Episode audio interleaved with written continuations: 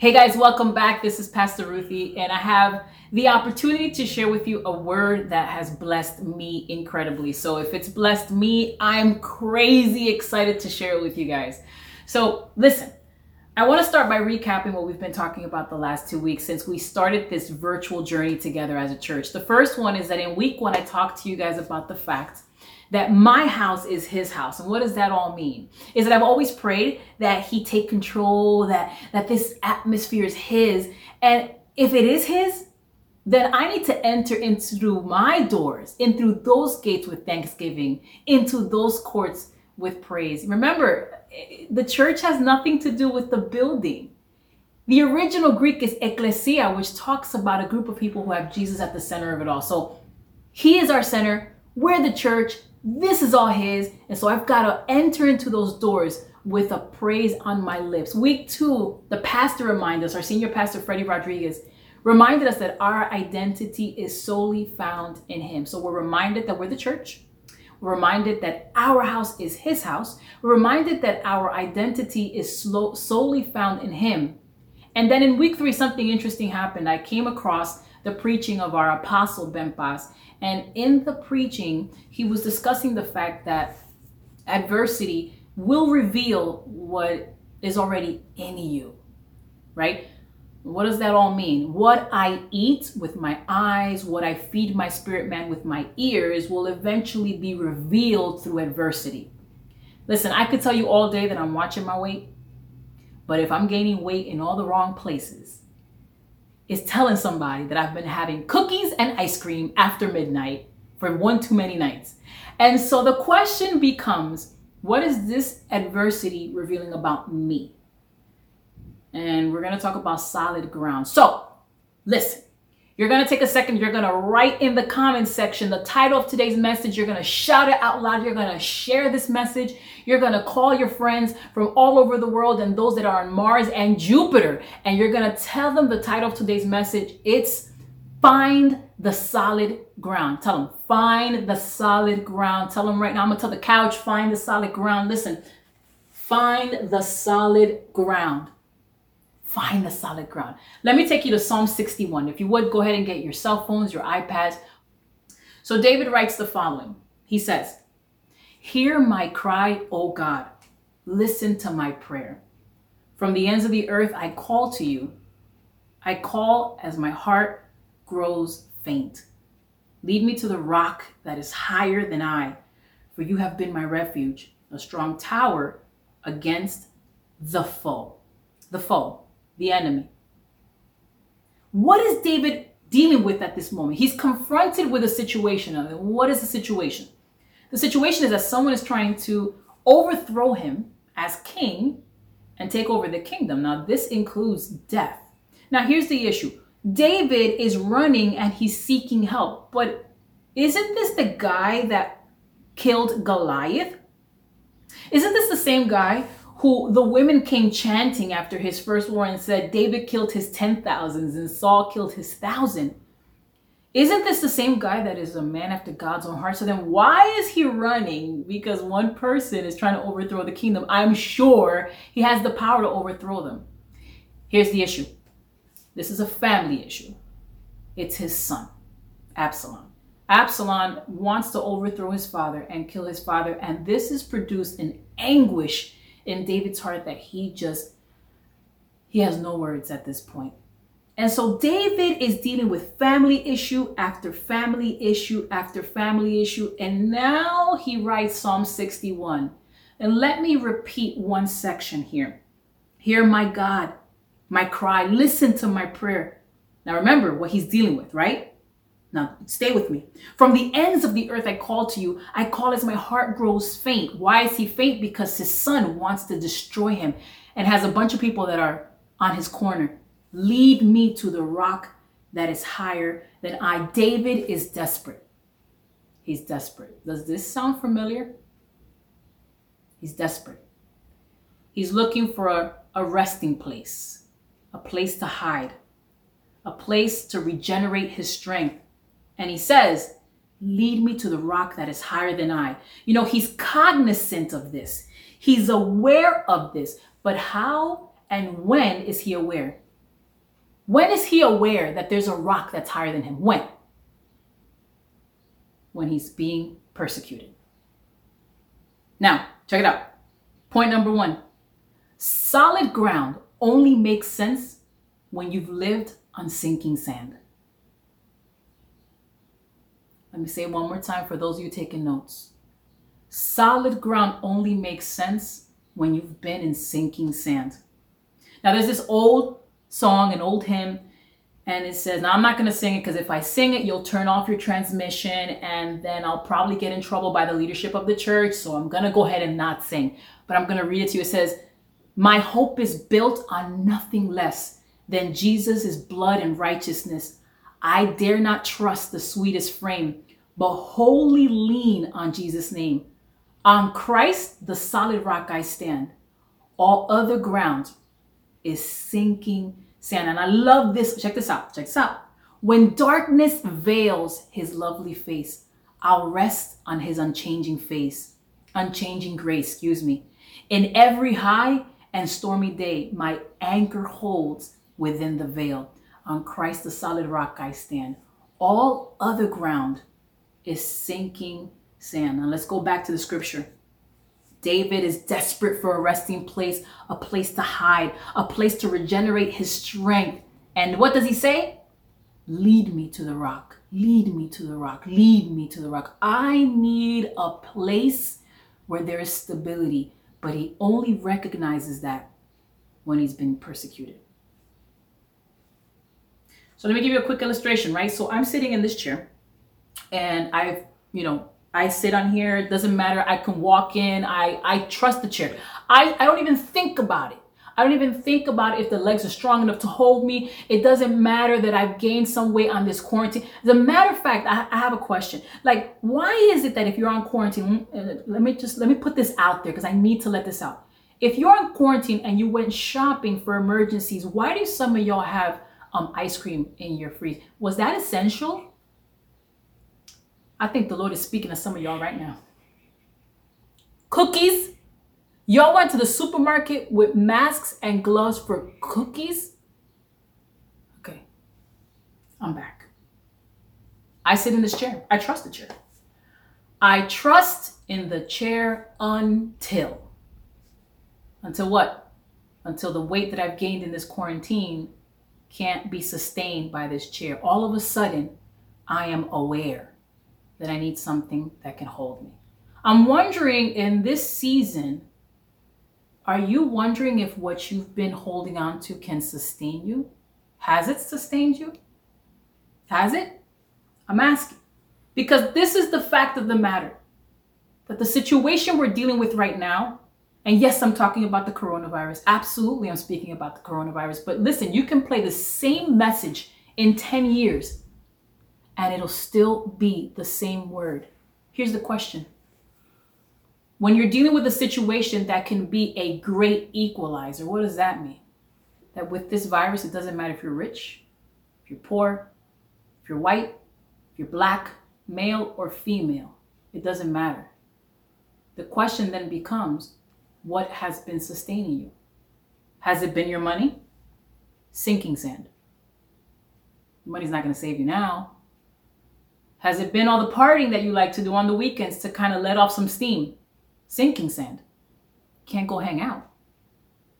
Is it your career? Your confidence in your career? Sinking sand. It's not going to help you now. What is sustaining you in this season?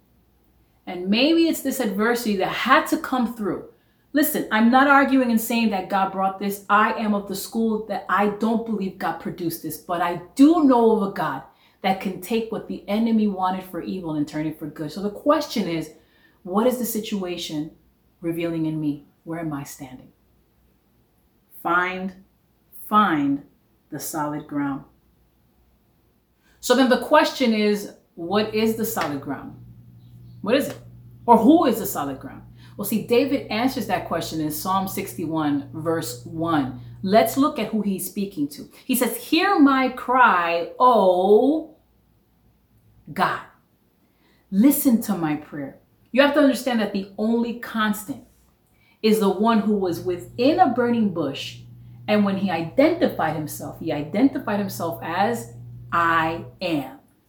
Past, present, future.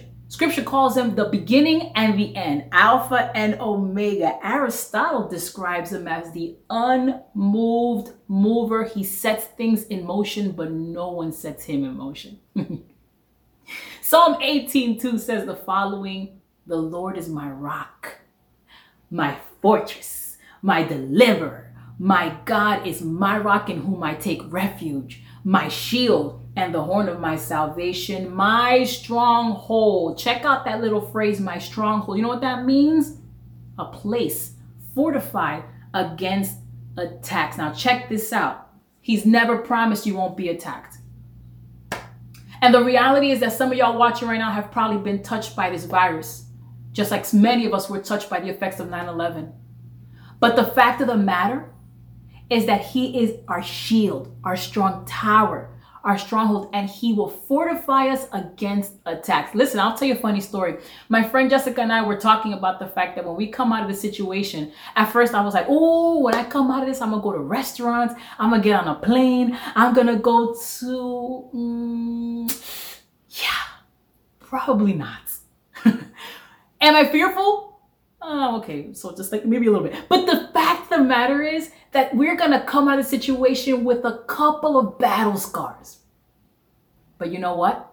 Scripture says that I will see the goodness of the Lord in the land of the living. Even if I got some bumps and bruises, even if I have some black and blues, even if I don't go to restaurants so quickly like I used to, I will still see the goodness of the Lord in the land of the living. Not only me, but my generations and the generations of my generations to the thousandth generation. And if you believe it, can can y'all just go ahead and yell amen? Can you, can you please, please, please, please, please, please? Wow. God is so good. Now, let me see if you're with me this morning. Let's see if you're, you guys ready? Are you guys ready? Are you guys ready? Finish this statement. God is good all the time and all the time. Finish this one. I will bless the Lord. This is the Lord we're talking about, the God who is a solid rock. Him, him. We're talking about him. We're talking about him. I will bless the Lord at all times. His praise shall. In times of abundance, I listen to those phrases or that scripture, Psalm 34, and I focus on God is good. Or I focus on I will bless the Lord when I've got money, right? That's what I focus on. That's what I focus on. I focus on the fact that He is good. I focus on the fact that I will bless the Lord. But on Tuesday of this week, in thinking about this solid rock, in thinking about this solid ground called Christ, God took me back to Psalm 34. He took me right back. You know, Psalm 34, I will bless the Lord at all times, and his praise shall continually be in my mouth. In the good times, I focus on, focus on the fact that God is good. But in these times, he had me focus on all the time. I would focus in the good times on, I will bless the Lord. But in the bad times, he had me focus on, at all times. In the good times, I focused on, his praise shall. And he had me focus on the word continually, continually be in my mouth. All the time. At all. At all. Like, really? De verdad, en serio? Really? Talking about Psalm 34. I will bless the Lord. At, like, what is it? It was it that urgent? I will bless the Lord at all times. What is this? That you have to interrupt my preaching. A check for twelve hundred dollars. I will bless the Lord at all times. Oh my goodness, Señor, gracias. Oh my God, I will bless God. Did y'all that God is good? My goodness, He interrupted me again. Wow, you really are a horrible assistant. I will bless the Lord. I, even though I want to slap her right now, I will bless. I will bless the Lord at all times. His praise shall continually be in my mouth. Yes. Oh my God. You guys feeling this with me? I am excited. I will bless him. Isn't he good? Isn't God, my God, God is so good. I will bless the Lord at all. Another letter. Wow. Wow. So, but hey, this has to be good news, right? I will bless the Lord at all times. His praise shall, his The results are positive. Okay, I will I will bless the Lord at all times. His praise shall continually be in my mouth. All right, I wasn't expecting this. Like, how long did you have this information? All right. Um yeah, I need a distraction. I will bless the Lord at all times. Let me watch some TV. Yeah. Wow. Intensive care units overrun with coronavirus patients. Coronavirus. Blessing the Lord at all times is exactly that. At all times. On Tuesday, that scripture came to life for me. It's not blessing him when I got money in the wallet or when I have a check on the way. It's blessing him even when he describes himself as afflicted. It's blessing him even when he says, This poor man cried out to you. Scripture doesn't negate the trials, Scripture does not negate the problems. But Scripture gives me a key that I need you to understand. Point number two the praise that breaks chains happens on solid rock. Say that again. The praise that breaks chains happens when I'm standing on solid rock. Where are you standing? Where? Do you understand that that question is really crucial at this time? Because right now, everything else is sinking sand. Even going to church on a Sunday just to get your Sunday fix is sinking sand. I will bless the Lord at all times. Bless who? My solid rock. I will bless the Lord when there's money, when there's a stimulus check, I will bless him when everything's good in the fridge, or three weeks in when uh, the groceries are running out and I really don't want to go to the stores. I will bless the Lord at all times. His praise shall continually be, continually, continually be on my mouth. Let me close out today by doing the best thing that I can do. Psalms 34. Let me just read to you what David says. Follow with me if you can. I will bless the Lord at all times. His praise will always be on my lips. I will glory in the Lord. And now, watch this. Let the afflicted hear and rejoice. Glorify the Lord with me, and I'll do it with you. Let us exalt his name together, even if we're virtual. I sought the Lord, and because I'm standing on the rock, he answered me. He delivered me from all my fears. Those who look to him are radiant. Their faces are never covered with shame. This poor man, maybe not poor financially, but some of us are poor and are thinking, struggling with this process, wondering when it's going to be over, feeling poor in just everything that we're doing. But listen to what happens in verse 6. This poor man called, and the Lord heard him and saved him out of his trouble. This situation has an expiration date. Did you know that? Can you believe that with me? It will end. The angel of the Lord. Can I need some of y'all to start shouting right now. If you're Hispanic and you don't know how to shout, just do your little corito dance. Listen to what it says. The angel of the Lord encamps around those who fear him. And not only is the angel surrounding you, but he delivers you. So today, right where you are, I want to bless you.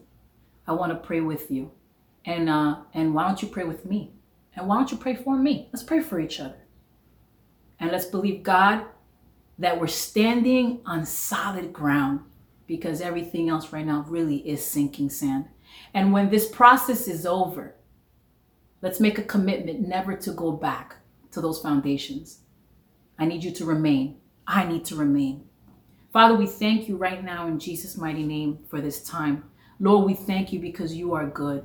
We thank you, God, because you're good. Even before we existed, you were good. And after we've existed, you are good. Father, we thank you because in the midst of this adversity, in the midst of all the bad news, you still are good. And because we're standing on the solid ground, on the solid rock, we will remain. Father, I thank you for every person watching right now. We bless them in Jesus' name. Listen, if you don't know Jesus and right now you're in a situation where you're feeling that everything you're walking on is uncertain, if you're questioning everything that you're dealing with, can I tell you that even though we all are feeling that collectively, some of us are standing just a bit stronger. Can I say a lot more stronger? Not because we're better, not because we have it all figured out, but it's because of where we're standing. And that could be your truth as well. I want to invite you that if you don't know the Lord and you've never made a decision to make him your Savior, this is the time. So, right where you are, stop what you're doing. And I want you to pray this with me. Say, Father, I accept you as my Savior. Forgive me of my sins. Move me from sinking sand to solid rock. I believe in you. I believe that you came, that you died, and that you rose again, and you're sitting at the right hand of the Father in glory and in majesty. And I believe that I am yours by creation, but now I am yours by salvation. In Jesus' mighty name, amen. I'm so happy that you prayed that prayer. And at the end of this message, our host will come back with a way for you to connect with the tabernacle. I love you. Be blessed. Be excited. And do me a favor stand on that solid ground, which is Jesus. God bless.